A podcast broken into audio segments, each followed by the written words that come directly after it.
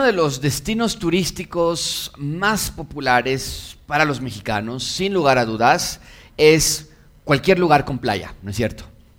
A los mexicanos nos gusta la playa, particularmente nuestras playas. Nunca voy a olvidar cuando me llevaron a una playa en los Estados Unidos, en Florida. Tendría yo 12 años más o menos y mi mente estaba por explotar porque lo primero que me dijeron es, tienen que ponerse un suéter. Era por ahí de diciembre, noviembre, y sí, en efecto hacía frío, pero yo como mexicano, como turista y joven, ignorante, no habíamos visto estos lugares. Eh, yo pensaba que donde, quiese, donde quiera que hubiese playa, hacía calor, y había palmeras, y había cocos y tamarindos y, personas que te quisieran dar masajes que caminaban por ahí por la playa, ¿no? Pero no es así todas las playas, por lo menos no esta la que me habían llevado, sino que hacía mucho frío en particular durante esa temporada del año y, y cuando toqué el agua estaba helada y eso sí nunca, nunca cambia, no importa si es julio, no importa las aguas, el agua desierta de la mayoría de la Florida, donde Rebeca y yo vivimos, eh, del Golfo de México, la mayoría del año son aguas muy frías, siempre está fría el agua y siempre está infestada de medusas. Entonces bien peligroso y aún así nos metíamos a nadar, pero era bien peligroso estar viendo que no estuvieran flotando por ahí porque son transparentes, no las puedes ver y si te tocan te arden muchísimo. Y entonces eh, eh, yo, para mí era rarísimo una playa así no, no una playa bonita como, como las que nosotros conocemos. Y con razón tantos americanos si vienen a nuestras playas. Pobrecitos no tienen playas como las nuestras, ¿no? Pero el punto es que las playas tienen un interés turístico altísimo. La gente busca las playas, la verbena, el calor, las olas, el descanso en general. Y esto no nada más es verdad en este lado del hemisferio, sino que es una realidad en todo el mundo. Por ejemplo, a Odessa se le conoce como la perla del Mar Negro. Está ubicada en Ucrania y ha sido el punto turístico de millones de personas por sus espectaculares playas y el clima y las tiendas y los atractivos. Pero todo esto se acabó dramáticamente al inicio de la guerra entre Ucrania y Rusia hace ya un año y medio. Hoy ese lugar es uno de los lugares más peligrosos del mundo. ¿Por qué? Porque Odessa es un puerto fácil de acceder por los rusos, es un acceso de alto interés por las, para ambos gobiernos y por lo tanto Ucrania, en un intento de proteger sus mares y puertos, infestó las aguas del Mar Negro, por lo menos las que le pertenecen en su zona marítima, de minas marinas. De esa forma, cualquier navío enemigo que se acercara a ellos se encontraría con un campo minado en el mar y los protegería a ellos de una posible invasión, pero se encontraron con un problema Usaron las minas sí para proteger a su país, pero ahora también tendrían que proteger a sus ciudadanos de las minas, porque ahora esas playas no son seguras. Las olas, las corrientes continuamente traen a la playa estas minas y si había personas y niños o mujeres nadando por allí, podría resultar en lo opuesto a lo que ellos habían planeado. Y entonces el gobierno tuvo que cerrar los accesos para que las personas no fueran a las playas. Las minas eran para los enemigos, no para los residentes. El trabajo de Ucrania fue proteger a sus ciudadanos de una posible invasión invasión, poner minas para que no llegaran, pero eso solo fue la mitad del trabajo. Ahora tenían que proteger a sus ciudadanos de estas minas. Y entonces también infestaron las playas de esta clase de anuncios. Literalmente dice, cuidado con las minas. Amigo, el trabajo principal de, del Estado, de cualquier Estado en el mundo, es garantizar la seguridad de los ciudadanos. El gobierno tiene que brindar la protección necesaria para que los ciudadanos estén y se sientan seguros. En un sentido similar, el texto que vamos a estudiar esta tarde nos habla de la protección que Dios garantiza a sus ciudadanos. Ninguna ciudad podría sobrevivir sin, sin, alguna clase de protección y el reino de Dios no es la excepción. Y ya les he dicho en varias ocasiones que todo reino necesita tres elementos para existir. ¿Ustedes recuerdan cuáles son estos tres elementos? El primero y el más importante de todo necesitamos que un rey. ¿Y después qué necesitamos? Un ciudadanos y después necesitamos un reino, un lugar, un territorio donde se lleve a cabo esa sede o exista ese, esa nación, ese reino. Y entonces cuando hablamos de un reino o bien de una tierra, tenemos que entender que Toda tierra necesita protección. Y a lo largo de la Biblia siempre Dios se ha presentado como el defensor de su pueblo y de la tierra que habita ese pueblo. Vean el Salmo 121, si el Señor no edifica, no edifica la casa, en vano trabajan los que la edifican. Pero ¿qué es lo que dice la siguiente parte de este Salmo? Que juntos lo leemos, que dice, si el Señor que no guarda la ciudad, en vano vela la guardia. La idea es que nadie más puede proteger la ciudad de Dios, solo Él. Cualquier otro intento de proteger la ciudad está destinado a fracasar. Dios es el encargado de nuestra protección. Vean lo que dice Salmo 121, levantaré mis ojos a los montes. ¿De dónde vendrá mi ayuda? Mi ayuda viene, ¿cuál es la fuente de ayuda que dice allí? El Señor que hizo los cielos y la tierra y hay una conexión muy muy fuerte con Génesis 1, incluso con Mateo 6 que acabamos de estudiar, que así como en el cielo también en la tierra, bueno, todas esas frases que ya les mostré cómo se conectan. Pero vean, lo que dice versículo 3, no, no permitirá Dios que tu pie resbale, no se adormecerá el que te guarda, jamás se adormecerá ni se dormirá el que guarda a Israel, el Señor es tú. Vean el, el énfasis, la repetición en el guardar, en la protección, el Señor es tu guardador, el Señor es tu sombra, tu mano derecha el sol no te herirá de día ni de luna, ni de luna de noche, el Señor te protegerá, ¿qué dice? De todo mal. Si estás tomando notas, yo apuntaría el Salmo 121, versículo 7, como el Mateo 6, 13 del Antiguo Testamento. Son las mismas palabras, Dios, líbranos del mal. Y aquí nos está diciendo, el Señor nos protegerá de todo mal. Lo mismo, las mismas palabras. Y versículo 8 termina diciendo, el Señor guardará tu salida y tu entrada, desde ahora y para siempre. Literal entonces vemos que el Señor nos protege de todo mal. No nada más es en Mateo 6:13, sino incluso en el Salmo 121, todo el Salmo, particularmente versículos 7 y 8, nos dice, el Señor nos protegerá. Por eso tiene toda la lógica del mundo que con la, en la oración modelo Jesús nos ordene que oremos, Dios protégenos. Solo Él es nuestro protector, solo Él es nuestro defensor. Y es importante que veas que la oración concluye así, porque hoy justamente estamos cerrando la miniserie del Padre Nuestro. Vemos que, vimos que la oración de modelo se compone de seis peticiones. Les dije yo que hay varias capas dentro de esta oración modelo, es decir, hay varios ángulos en el que nosotros podemos observar la oración y analizarla. Como manera de repaso te las muestro rápidamente. Primero la más obvia, la más superficial, son seis peticiones, se dividen en dos rubros, las peticiones que tienen que ver con respecto al rey y las peticiones que tienen que ver con respecto a quién a, nosotros, a ti y a mí. Y entonces vemos que esa es una manera de acercarnos. Pero después, si volvemos a reagendar o a remover un poquito y a, categorizar de una manera más de, con, con, el tema del rey y su reino, les dije yo que también podemos ver los tres elementos del rey y del, y del reino y los ciudadanos están ahí, el nombre del rey y, y la expansión del reino y los ciudadanos que están protegidos, perdonados, provistos. Y vemos la plenitud del reino, como es que todo es el reino y el poder y la gloria. Pero te quiero mostrar una última capa de esta oración modelo y, yo no la había visto hasta estudiar este texto, estas últimas tres peticiones, pero yo veo que en las últimas tres peticiones vemos algo muy particular, vemos nada más y nada menos que la obra de la Trinidad. Eh, ¿Cuál es la primera de este segundo set de peticiones que nosotros hemos estudiado con respecto a nosotros? ¿Cuál fue la primera petición que vimos? ¿Qué es lo que estamos pidiendo? ¿Alguien se acuerda? Empieza con pan. ¿Qué tenemos que hacer con el pan? Pedirlo. Darnos hoy el pan cada día. Y esa es la parte de la Trinidad que tiene que ver con Dios. Dios Padre. Y Él nos provee y Él nos alimenta y Él da para nuestras necesidades. La segunda petición que dimos la semana pasada, ¿cuál es? ¿Qué tenemos que pedirle a Dios? Que nos que nos perdone y entonces vemos que vamos a Dios Hijo como la razón de nuestro perdón y Él es quien nos, da la, el perdón ilimitado, incondicional desde el Antiguo Testamento con las obras sacrificiales que apuntaban hacia Cristo y hoy nosotros vemos la figura completa del Señor Jesucristo y en Él tenemos perdón de pecados. Pero también vemos que la libertad del mal o la protección del mal es a través del Espíritu Santo y Él nos sella y Él nos garantiza que nos va a llevar hasta el final y Él nos va a, a mantener protegidos y cercanos a Él. Entonces, vean en estos poquitos versículos, hay una profundidad inmensurable de sabiduría de Dios. Incluso vemos a la Trinidad en esta, en esta oración, obrando en acción en nuestras vidas para que sean transformadas a través de que tú y yo oremos las peticiones y también las vivamos en día a día. Bien, pero el punto es que hoy estamos concluyendo con la oración modelo. El Padre nuestro cierra con la última petición que es líbranos del mal. Ahora esto levanta una pregunta. ¿De qué mal nos tiene que guardar? ¿De quién o qué nos está protegiendo? Y, y, esta pregunta la vamos a explorar a lo largo del sermón, pero es muy importante que entiendas, desde aquí te digo, sí tenemos un enemigo y nos quiere destruir y nos quiere aniquilar porque nos odia, porque odia a nuestro rey. Y el texto nos está diciendo, hey, descansen porque Dios es el protector de ese enemigo y tenemos que entender, ese enemigo está en el mundo.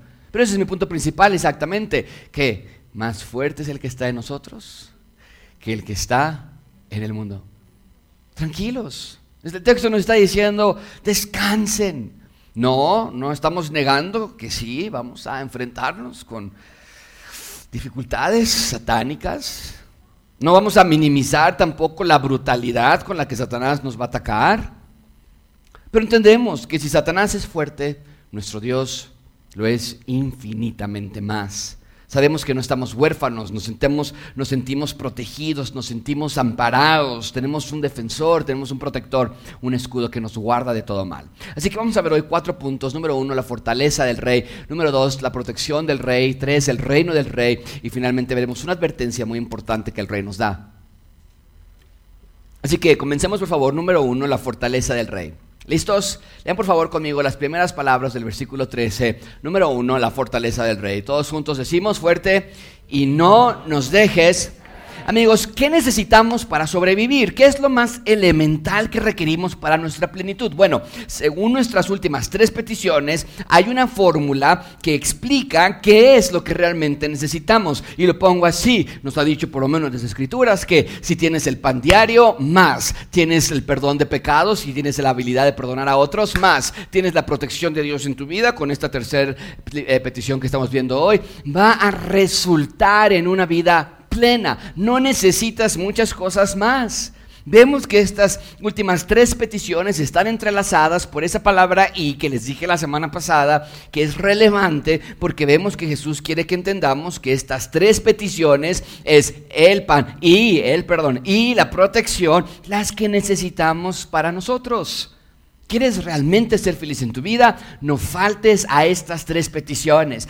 Óralas, vívelas. Y obvio que las primeras tres también son críticas para nosotros. Necesitamos santificar el nombre de Dios y necesitamos orar que venga su reino y que más personas conozcan y hacer su voluntad en la tierra como en el cielo. E, e, eso es lo que llamamos una vida del reino que el ciudadano lleva, que el ciudadano hace. Una vida en oración, sí, pero que también resulta en una vida en acción. Nosotros somos los que nos complicamos tanto la vida al pensar que necesitamos múltiples deseos para ser felices y queremos casarnos o queremos divorciarnos o queremos novia y luego queremos hijos o queremos estabilidad económica o mascotas o autos o vacaciones y llegamos a pensar que de eso se trata la vida, de trabajar para tener, de tener para ser felices y de ser felices para vivir bien y un día morir. Pero vemos que Dios nos está dando el verdadero significado de la felicidad y el verdadero camino hacia la felicidad. Y dice aquí, pidan estas tres peticiones y vivamos acorde a lo que pidamos y nuestras vidas serán plenas. Entonces, estas peticiones no están aisladas una de la otra, van de la mano. Particularmente, ¿qué estamos pidiendo en esta petición? Bueno, vean conmigo por favor, versículo 13, no nos dejes, ¿qué? ¿Qué es lo que estamos pidiendo? Caer, tropezarnos. La última petición tiene que decirte alarma, riesgo, peligro. La palabra tentación allí tiene un amplio espectro de interpretaciones. Obviamente habla de algo que se nos presenta malo, con el fin de que lo mordamos, caigamos en el anzuelo. También la palabra tentaciones habla de pruebas, en el sentido de examen, de pasar una prueba, de pasar una, un examen. Entonces, ¿qué estamos pidiendo en esta petición? Bueno, no estamos diciendo que Dios nos tente, nos tiente o que nos meta en tentaciones. Porque Santiago explica que Dios no tienta a nadie. Pero estamos viendo que claramente Jesús está diciendo que tenemos que orar para que podamos resistir los embates de las tentaciones que nos llegan. El punto de esta petición no es pedir, no queremos ser tentados, Dios. Porque tenemos que entender que la tentación siempre va a llegar. Más bien estamos pidiendo, Dios, ayúdanos a no caer cuando seamos tentados. Vamos por partes. Primero vamos a explorar dos preguntas. ¿Qué es caer? Y después vamos a ver qué es la tentación. Primero, ¿a qué se refiere cuando dice no nos dejes caer? Lo que está pidiendo el Señor Jesucristo que oremos es que no seamos engañados para idolatrar a algo o a alguien en lugar de amar a Dios. Eso es caer. Estás idolatrando. No lo vemos así. A veces dices, ay, se me salió una grosería, caí. Ay, es que me reí de un alburo, yo dije un alburo, o yo hice alguna obscenidad y entonces caí. Pero no, caer no es una conducta. Caer no es portarse mal. Ah, me porté mal, caí. No, caer es amar a algo o a alguien más que a Dios. Eso es caer. Y ese es el punto de cualquier tentación, hacerte creer que hay algo aparte de Dios que es más valioso y puede ser algo material, puede ser, puede ser algo familiar, puede ser algún deseo de tu corazón, puede ser que, que, cuando nosotros caemos, la idea es que cuando nosotros caemos hemos reemplazado a Dios, lo hemos sacado de nuestro corazón para que alguien más tenga su lugar. Y el caer entonces es apartarte de los caminos de Dios porque has creado tus propios caminos. Y obvio que eso va a resultar sí en obscenidades o sí en groserías, pero tú caíste no en ese momento, desde hace mucho tiempo atrás. Y me encanta la honestidad de este versículo. Dice aquí, no, eh, no la, la, idea aquí no es nunca que seamos tentados, sino estamos pidiendo ayuda a enfrentarnos a lo que sabemos que es inevitable. Así que iglesia, tenemos que entender que separados de Dios no podemos hacer nada. Eso es lo que este texto nos está enseñando. Sin la ayuda de Dios no vas a lograrlo. La idea es, cualquier ciudadano del reino que se atreva a tratar de enfrentar una tentación sin la ayuda de Dios no lo va a lograr.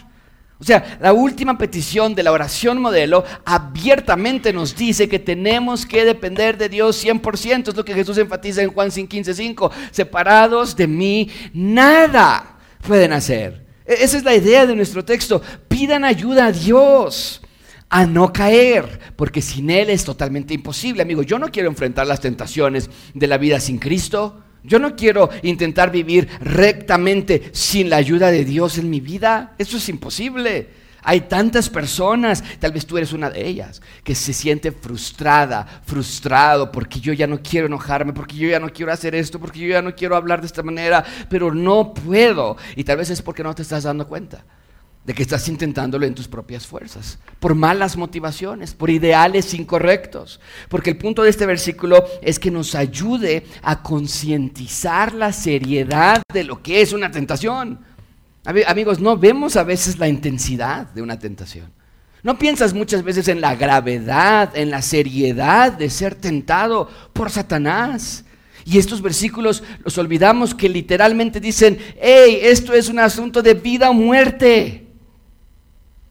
O sea, ignora esta ordenanza y no vas a poder resistir la tentación. La vida del creyente está inundada de peligros, de retos, de dificultades y no estás todavía fuera de cuando escuchas una predicación y ya estás tentando, siendo tentado para pecar, para enojarte. Y quiero que entiendas que cada uno de nosotros siempre estamos a minutos de arruinar tu vida en cualquier momento tú puedes tomar una mala decisión.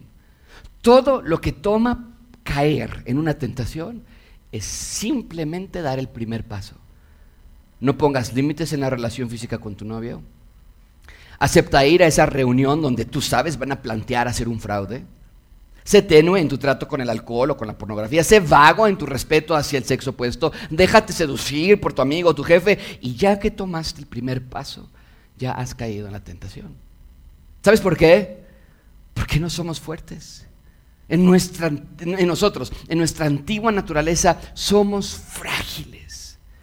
Jesús nos lo advirtió así en Mateo 26, velen, oren. ¿Por qué? Porque, para que no entren en tentación, es decir, no caigan, es la misma idea, no abran la puerta y caminen derechito sobre el hoyo. El espíritu está dispuesto, pero todos juntos leemos el resto del versículo 26, ¿qué es lo que dice? Pero la carne ¿qué? Es débil. Es gracias a esa debilidad que apunta el Señor Jesucristo que tenemos que orar. Es por esa flaqueza a la que Él está diciéndonos que tenemos que fortalecernos con algo externo a nosotros. ¿Y sabes de dónde proviene esa fortaleza? De Dios. Por eso la oración se eleva hacia Él, porque Él es nuestra fortaleza. El salmista lo dice así, yo te amo, Señor. ¿Y cómo lo llama el salmista al Señor? Fortaleza mía. y, ve este versículo con la manera en que describe el salmista a, Dios. Él es mi roca, mi baluarte, mi libertador, mi Dios, mi roca en quien me refugio, mi escudo, el poder de mi salvación, mi altura inexpugnable. O sea, ese es nuestro Dios. Y solo un Dios así puede ayudarte a ti a no caer en una tentación.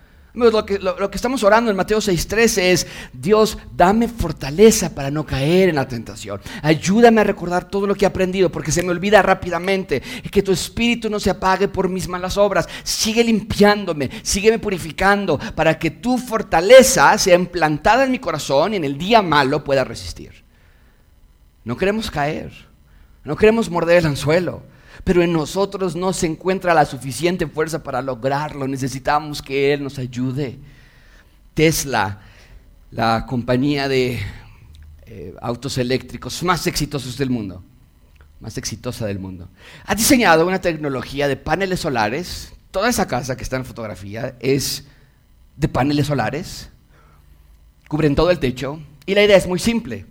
Durante el día los paneles absorben toda la energía del sol, y la guardan en baterías que se instalan en la casa. Y la casa funciona 100% por medio de energía solar. Incluyendo, eh, cuando vi el, documental, el chico de, que vive en esa casa, su auto es Tesla también, y el Tesla solamente opera por electricidad. Los mismos paneles proveen la, la energía necesaria para que su propio Tesla se recargue todos los días. Y entonces la energía solar se está absorbiendo en los paneles y se almacena en esas baterías. Pero eso es lo interesante que yo no lo había pensado. ¿Qué pasa en los días nublados?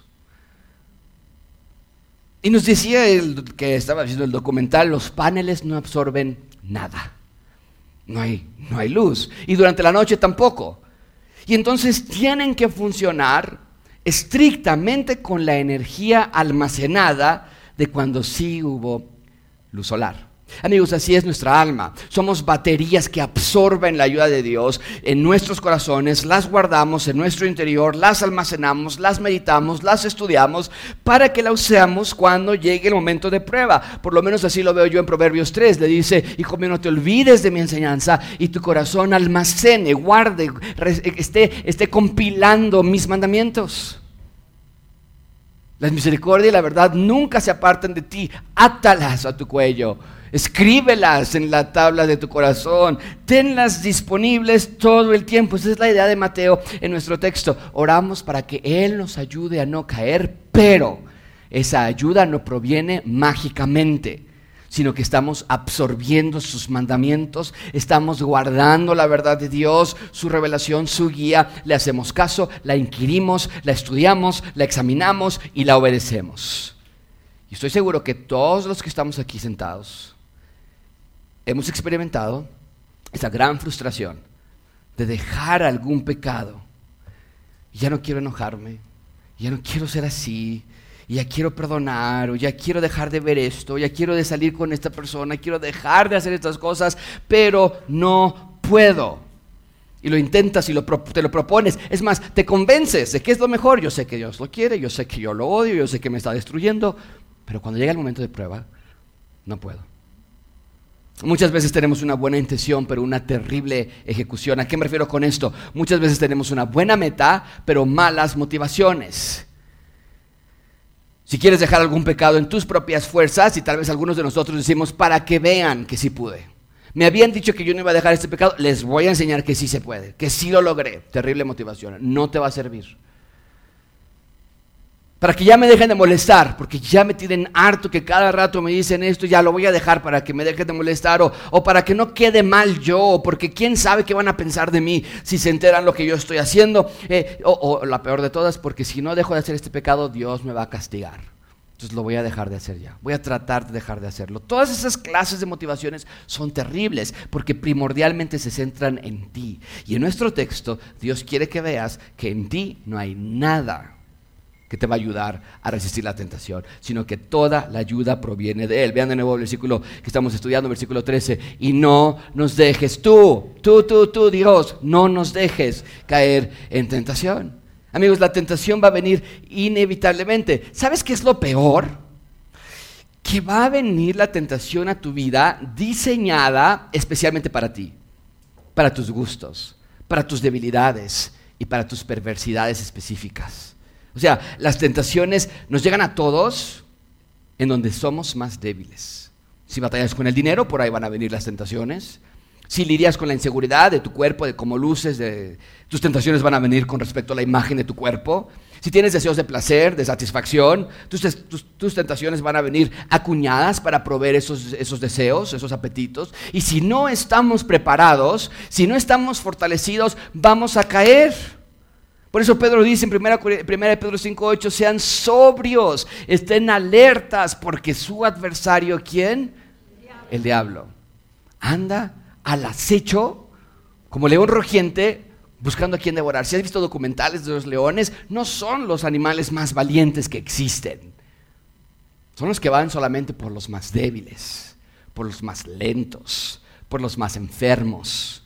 Y por eso Santiago nos dice, no piensen en Satanás como un león valiente, rugiente, voraz, sino que está buscando al que no está siendo sobrio, al débil. Vas a ser más vulnerable si no estás fortalecido, vas a sucumbir más rápida y fácilmente.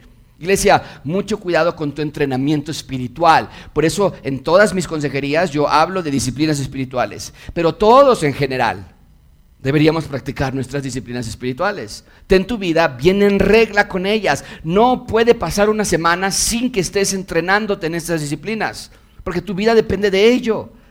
O sea, la oración es, Señor, no nos dejes caer en tentación, pero eso no quiere decir que todo el trabajo es de Dios. Tú no nos dejes. Y yo ya me lavo las manos sino cuando tú estás diciendo, Señor, no nos dejes caer en tentación, se está dando por sentado que tú vas a hacer lo que sea que Dios te pida para que no caigas en tentación.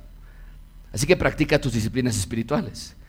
Te doy las ocho disciplinas más comunes, no es una lista exhaustiva, podríamos ir más y más pero las más comunes de las disciplinas espirituales. Número uno, lee tu Biblia. Te puedo dar un consejo personal. Yo tengo un cuaderno donde lo abro para leer mi Biblia, mi lectura personal, y entonces leo la Biblia y en ese cuaderno pongo la fecha y algo que me haya gustado de mi lectura de hoy. O una cosa o varias cosas de la que yo me, haya gustado. Hazlo tú también, te va a ayudar muchísimo. Número dos, ora y confiesa tus pecados. Te puedo también dar otra sugerencia en ese mismo cuaderno que estás anotando tus meditaciones. Escribe tus oraciones y tus confesiones de pecado. Número tres, meditar la Biblia. ¿Qué es meditar la Biblia? Es estar digiriéndola, es estar pensando, es estar nutriéndote en eso. Y, te puedo decir, el cuaderno que estás haciendo con tus anotaciones, eso se podría ocupar como una herramienta para meditar la Biblia. Lo abres el viernes y ves lo que estudiaste el lunes y te acuerdas lo que viste el martes. Ah, esto me gustó mucho del miércoles, ya se me había olvidado y lo estás volviendo a meditar y lo estás volviendo a aprender. Ese cuaderno es muy importante. Hacer iglesia en casa, número cuatro, ahí está, meditar la Biblia, iglesia en casa. Escuchar predicaciones, escuchamos predicaciones de toda clase, de toda índole, pero ubicamos, eh, hemos visto ciertas predicaciones que son de un, de un, contenido teológico y aplicativo bastante considerable. Y nosotros siempre recomendamos, escuchen a Sugel Michelén y Miguel Núñez y, y, Paul Washer y Javier Domínguez y Natán Díaz, incluso predicaciones antiguas de, nuestras propias iglesias, de nuestra propia iglesia antes de que llegaras tal vez a escucharlas. Número seis, eh, número cinco, perdón, escucha música edificante. Eh, venimos escuchando puras tonterías y, y, a veces no es que esté mal, pero a veces es, es que no me edifica en nada. Y es importante que escuches música que alimente tu alma. Número seis, ayuna. Y muchísimas preguntas acerca de esto, cómo ayuno y qué es ayunar y cada cuándo y quién lo debe hacer y cómo se debe hacer. Todo eso lo vamos a ver la próxima semana porque justamente habla acerca del ayuno la próxima semana. Pero te puedo decir una cosa y te lo adelanto. Cualquier persona que sea creyente cada semana debe estar ayunando de alguna manera u otra. ¿Y cómo, a qué me refiero con eso? ¿Y cómo es posible? Josué, ¿vamos a dejar de comer? No necesariamente. Te voy a enseñar exactamente lo que es el ayuno la próxima semana, pero vas a darte cuenta. Yo puedo estar ayunando más de los seguidos. Es una disciplina espiritual y vamos a hablar de eso. Lee libros edificantes y asiste a la iglesia local. Amigos, el punto es, cuando tú estás orando, no nos dejes caer. La idea, espero que esté quedando clara, es que si verdaderamente crees que la ayuda para no caer se encuentra en Él, entonces vas a estar practicando estas disciplinas espirituales para ser diligente en nuestra vida espiritual y no caer en las tentaciones. Cuando somos espirituales a través de estas disciplinas, Él nos fortalece a nosotros para no caer en las tentaciones. Porque recuerden, Él es nuestra fortaleza y amparo. Bien, ahí tenemos número uno la fortaleza del rey. Vean número dos la protección del rey. ¿De quién nos está protegiendo? ¿De quién nos está protegiendo? Vean conmigo versículo 13. Todos juntos lo leemos, por favor. Dice, y no nos dejes caer, ¿qué? Sino, Mucha atención amigos, la primera parte de este versículo que está allí eh, antes de la coma, no nos dejes caer en tentación, esa parte habla acerca de los ataques de nuestra carne, nuestras tentaciones. La siguiente parte, cuando dice, sino líbranos del mal, habla acerca de los ataques de afuera, particularmente del enemigo, de Satanás. O sea, la primera parte de la oración reconoce, no todo es Satanás, ¿Por qué grité? Ah, porque Satanás me hizo hacerlo. ¿Por qué te pegué? Ah, porque Satanás me hizo hacerlo. No, son nuestras tentaciones, yo caí. Pero la segunda parte de esta oración, de esta última eh, petición de la oración modelo, sí reconoce que hay un mal o un maligno y quiero que vean que la petición gira en torno a líbranos de él. No queremos enfrentarnos a él. No queremos verlo, no queremos acercarnos, no queremos encontrarlo. Esa es la idea de líbranos del mal.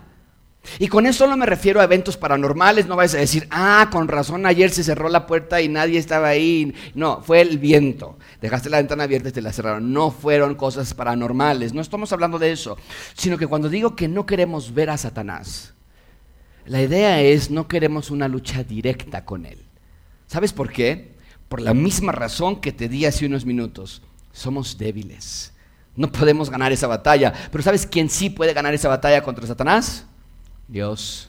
Entonces, mucha atención aquí. Cuando nosotros decimos, líbranos del mal, no estamos pidiendo huir, sino que estamos pidiendo, tú, Dios, enfréntate a Él, no yo. Tú nunca pierdes, yo sí. Tú nunca temes, yo sí. Satanás no es un contrincante para ti, pero para mí sí. Sino entonces nosotros estamos orando que la soberanía de Dios se haga presente en nuestras vidas, porque sabemos que incluso sobre Satanás Dios tiene control. O sea, Satanás no actúa fuera de los, de los planes soberanos de Dios. Dios controla a Satanás como controla cualquier otra cosa. Y eso no quiere decir que Dios provoca que Satanás haga el mal, sino que en su control y en su soberanía Dios sí permite que Satanás tenga la influencia que tiene. ¿Por qué? Porque así Dios se va a llevar la gloria al momento de juzgarlo a él y a todos aquellos que le siguieron. Pero el punto es que pedimos, líbranos del maligno. Y otra vez, por favor, ten esto en mente. No hacemos esta oración arrinconados en la esquina de un cuarto, cerrados, con los ojos cerrados, temblando de miedo, asustados y que, y que nos libre del mal. No, así no funciona esta petición. Se los he dicho en semanas previas, pero se los vuelvo a repetir. El Padre nuestro exige vidas en oración, pero también vidas en acción. O sea, no vas a estar diciendo, Señor, líbrame del mal y te levantas y te metes en el antro. No vas a estar diciendo, Señor, líbrame del mal y te pones a ver películas con alto contenido sexual. Amigos, hay una correspondencia en esta petición que explica que si estás tan interesado con que Dios te libre del maligno, tu vida será acorde con esa oración. Entonces, ¿cómo vivimos una vida en la que Dios nos libra del maligno? Te doy tres maneras en las que Dios abiertamente nos dice cómo nos puede librar de Satanás. Número uno, no, y no vas a encontrar en esta lista, reprender a Satanás o reprender a sus demonios, ni nada por eso. En lugar de reprender, tenemos que, número uno, resistir. Resiste a Satanás. Resístelo. ¿Qué nos dice Santiago 4.7? Por favor, léanlo todos juntos en voz alta, fuerte, que dice, por tanto, sométanse a Dios, resistan pues al diablo, ¿y qué va a pasar? Y huirá. Esto habla de determinación, de que verdaderamente opongas resistencia a sus ataques, no que le tengas la puerta abierta para cuando quiera venir. Amigos, no podemos ser ingenuos y pensar, no, yo creo que a mí no me vas a tentar Satanás. O sea, si ni siquiera has considerado que este día o mañana o esta semana Satanás te va a tentar, entonces ya perdiste la batalla. Porque no nos vamos a obsesionar por un lado, sugestionarnos de que todo es de Satanás y me encontré este dinero, ah, Satanás me está tentando y algo está aquí. No, no, no. Pero el otro lado de la moneda también es peligroso. No, que no te des cuenta que ese texto que te llegó en el teléfono es un ataque directo, tentación de Satanás. Que, que, no veas que ese amigo que viene para influenciarte hacia mal es enviado o usado por Satanás que no tengas el discernimiento de entender esta serie de televisión viene directo de Satanás, es entonces firmar tu derrota anticipadamente. Tenemos que resistir, oponernos a las tentaciones, no tener un albergue para ellas. Tenemos que ser radicales, no suaves. Seamos valientes y resistamos, porque la promesa de Dios es que cuando resistamos con el pie bien firme, entonces, ¿qué va a suceder según el texto que puse aquí? Va a huir de nosotros. Todo otro recurso que tenemos para que Dios nos libre del mal. Fortalécete en el Señor. Número dos, resiste a Satanás, número uno. Número dos, fortalécete en el Señor. Pablo nos recuerda esto en Efesios capítulo 6. Por lo demás, fortalezcanse en el Señor y en el poder de su fuerza, revístanse con toda la armadura de Dios para que puedan estar firmes contra las insidias, los ataques, las molestias de su esposo. ¿Es lo que dice? No.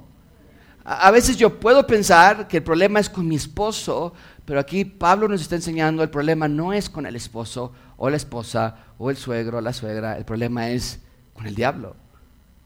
Porque nuestra lucha no es contra sangre y carne, sino contra principados, contra potestades, contra los poderes de este mundo de tinieblas, contra las fuerzas espirituales de maldad en las regiones celestes. Y tú quieres enfrentar a todo eso en tus fuerzas o pensando que el versículo que leíste hace tres semanas es suficiente para resistir. Dice Pablo, estás equivocado. No estás fortaleciéndote. ¿Te, das cuenta del peligro que corres? E, esta batalla no es cualquier batalla. No la podemos ganar por nosotros mismos. Esa lista de largos ejércitos y entes que ni siquiera puedo ver.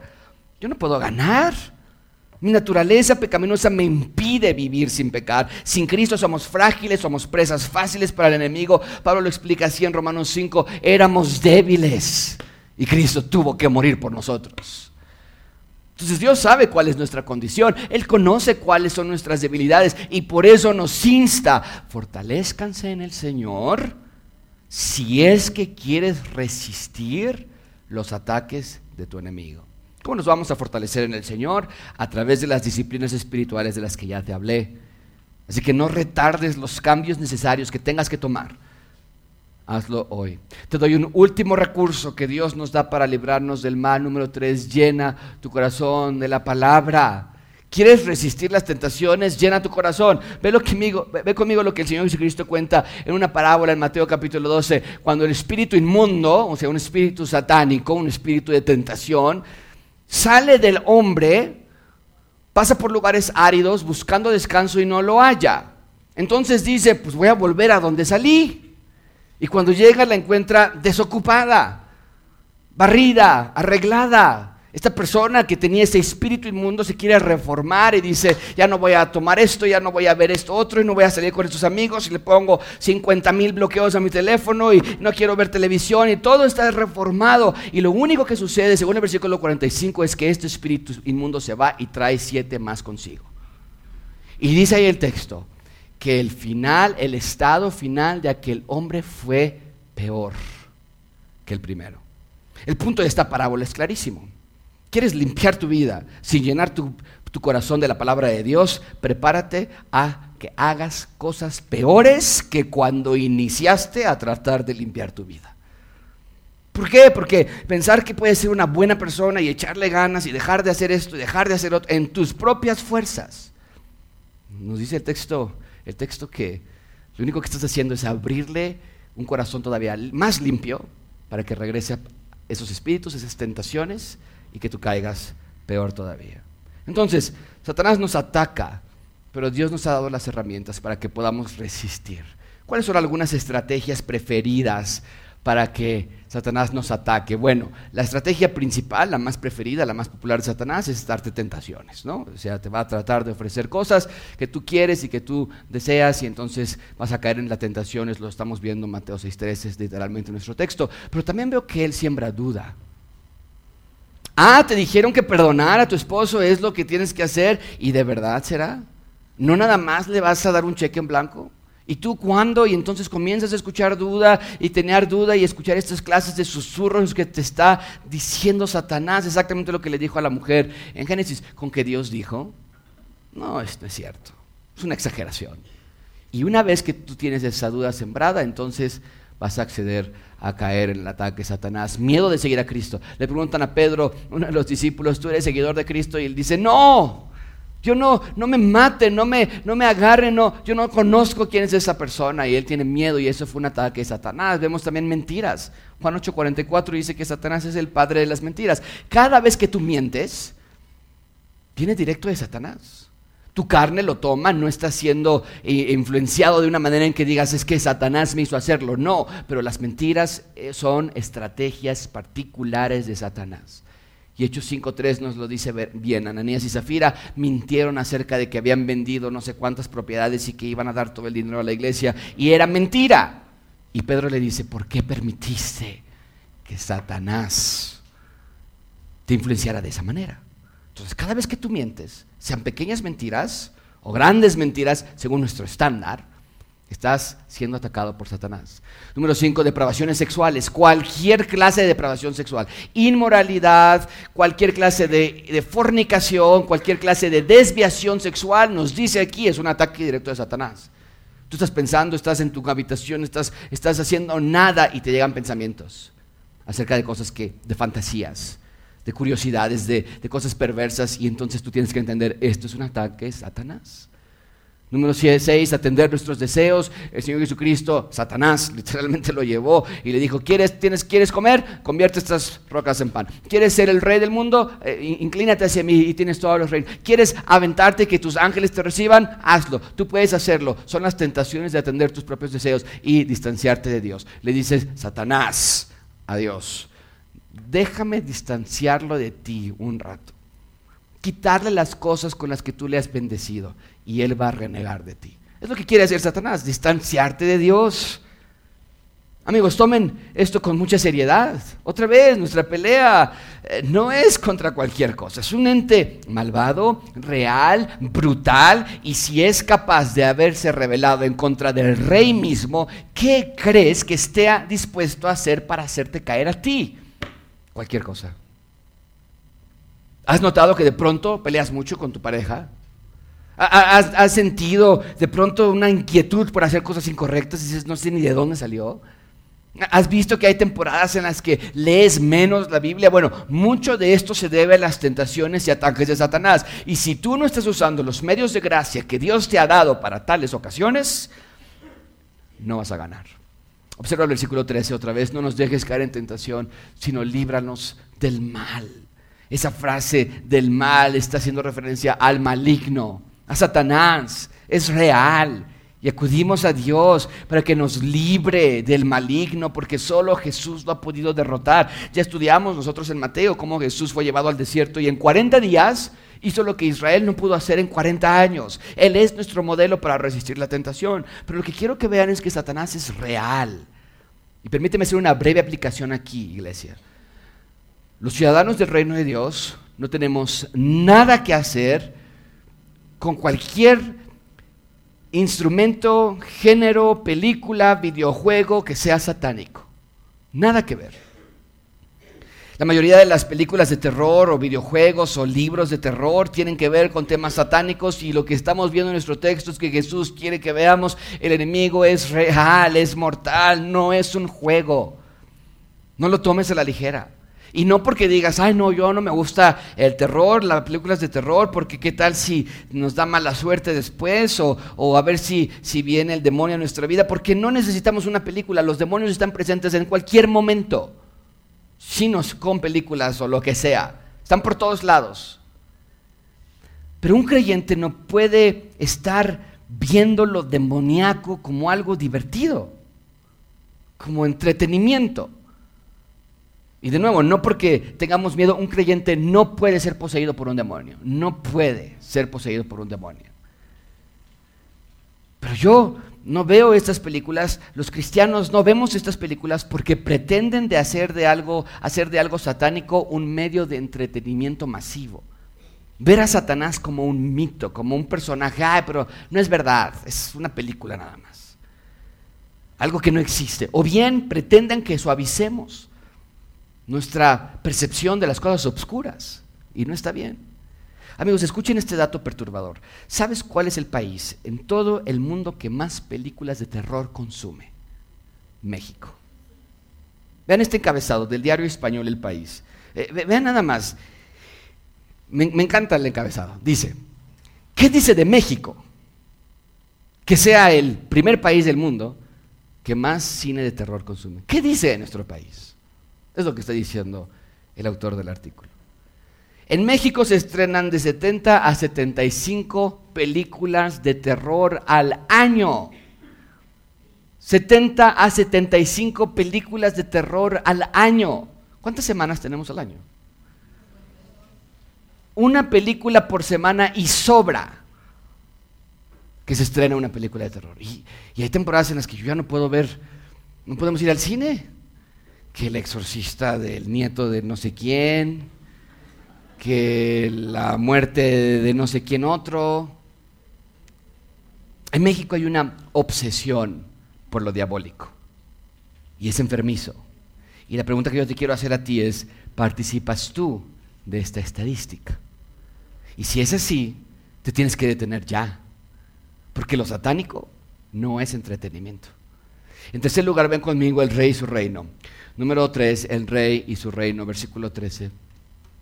Todos lo leemos en voz alta, ahora sí, todo el versículo, todos fuerte, dice, y no nos...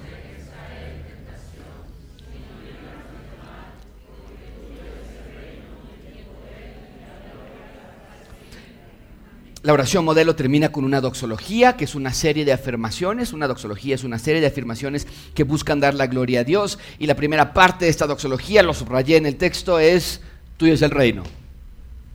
Y nos llegamos a preguntar por qué creemos que el reino de Dios es el tema central de toda la Biblia. Es tan obvio, es tan claro, es el rey y su reino. Todo se trata del rey y su reino. Ahora, no es lo único que se enseña en la Biblia, el reino de Dios. O sea, literal, llevamos más de un mes estudiando cómo orar. Pero incluso el tema de la oración obviamente se construye sobre la verdad central de que Dios es rey y nosotros su reino. Así que amigos, cuando vemos este versículo nosotros tenemos que entender que nuestra labor es someternos a ese reinado. Por favor, oh iglesia, te ruego que te sometas al reinado de Dios en tu vida. En cada aspecto de tu ser, sométete al Rey eterno. ¿Qué más dice la doxología? Dice, porque tuyo es el reino y el poder. ¿Qué gran verdad es esta? No oramos a un Dios débil. No pedimos que nos libre del maligno, a un Dios inepto, incapaz, limitado, sino que todo el poder es de Él. Amigos, vean esta porción de la escritura y descansen. Yo no tengo el poder para cambiar a mi esposa. Yo no tengo el poder para que mis hijos sean salvos. Yo no tengo el poder para protegerme a mí, pero sí sé quién tiene todo el poder. ¿Qué más dice la doxología? Versículo 13, no nos dejes caer en tentación, líbranos del mal, porque tuyo es el reino y el poder y la gloria. La doxología cierra como inició eh, el Padre Nuestro a ver si han estado poniendo atención, ¿cuál fue la primer petición de la oración modelo con la que el, y aquí viene la pista, el Padre Nuestro empieza? ¿Cómo, ¿Cuál fue la primera? Padre Nuestro, que estás en los cielos, ¿cuál es la petición? ¿Qué quiere decir eso? que su nombre sea glorificado, que su nombre sea elevado hasta lo más alto. Y la doxología aquí termina diciéndonos, sí, porque toda la gloria, todo el honor, toda la santidad es de Dios para siempre y siempre. Yo quiero que mi vida también le dé gloria a Dios, que mi vida le glorifique. Ahora aquí viene un gran pero. Mucha atención con esto, amigos. Nada de la oración modelo se va a hacer real a menos que cumplas versículo 14 y 15. Ven conmigo finalmente con esto, muy brevemente, la advertencia del rey. Ven conmigo versículo 14. Porque si ustedes perdonan a los hombres sus transgresiones, también su Padre Celestial los perdonará a ustedes. Pero si no perdonan a los hombres, tampoco su Padre les perdonará a ustedes sus transgresiones. Ya estudiamos la parte del perdón la semana pasada, pero es tan importante que Jesús no puede cerrar esta oración modelo sin volver a dar la orden, perdonen. Hay una correlación entre nuestra vida de oración con la vida del perdón. Y esto no quiere decir que solo los que perdonan a otros van a ser salvos, pero sí está diciendo que tu proceso de limpieza va de la mano con tu perdón a otros. O sea, no puedes decir, Señor, otra vez mentí, perdóname, límpiame, quítame esto, ayúdame a ser fuerte, ayúdame a recordar. Y terminar tu oración y decir, pero yo no le voy a hablar a Él porque Él se atrevió a mentir algo contra mí. No tiene sentido. Amigos, perdonen. Es una orden, es un privilegio, es nuestro deber. Iglesia, hemos concluido nuestro estudio por la oración modelo y te quiero instar, te quiero animar a vivir lo que oras. Que reorganices tu vida de oración. Revisa tus prioridades, evalúa lo que pides y por qué lo pides. Pero por, otro lado, hoy cerramos la oración modelo, el Padre Nuestro, no quiero que nadie de los que esté aquí salga de aquí tenso, preocupado, de decir es que hay tantas reglas para orar que ya no sé ni siquiera si estoy orando bien o mal. Ve lo que dice Pablo en Romanos 8:26. De la misma manera, perdón, de la misma manera también el Espíritu nos ayuda en nuestra debilidad. No sabemos orar como debiéramos. Pero, y esa es la parte de gracia, ¿no es cierto? Pero el Espíritu mismo intercede por nosotros con gemidos indecibles y aquel que escudriña los corazones sabe cuál es el sentir del Espíritu porque Él intercede por sus santos y pone nuestras peticiones a veces mal hechas y nuestras oraciones a veces mal oradas y las pone conforme a la voluntad de Dios. No se trata de darte reglas para orar, eso no es lo que Jesús hizo. Esta serie de la oración del Padre Nuestro nos ayuda a saber que nuestra oración se debe traducir a una vida santa. Así que de pronto escucha toda la oración, toda la serie de oración del Padre Nuestro, te va a caer bien reescucharla, reestudiarla. Aprende a orar correctamente, sí esfuérzate por ver tus prioridades, pero después descansa en Dios, que aun cuando no sabemos qué orar o cómo orar, hasta en eso Él nos ayuda. Y descansemos en eso. Porque a veces decimos, Señor, no sé si pedirte que me quites esto, que me lo de eso, ya no sé, pero entonces yo lo pongo en tus manos. Y que se haga tu voluntad. Y lleva mi oración al Padre.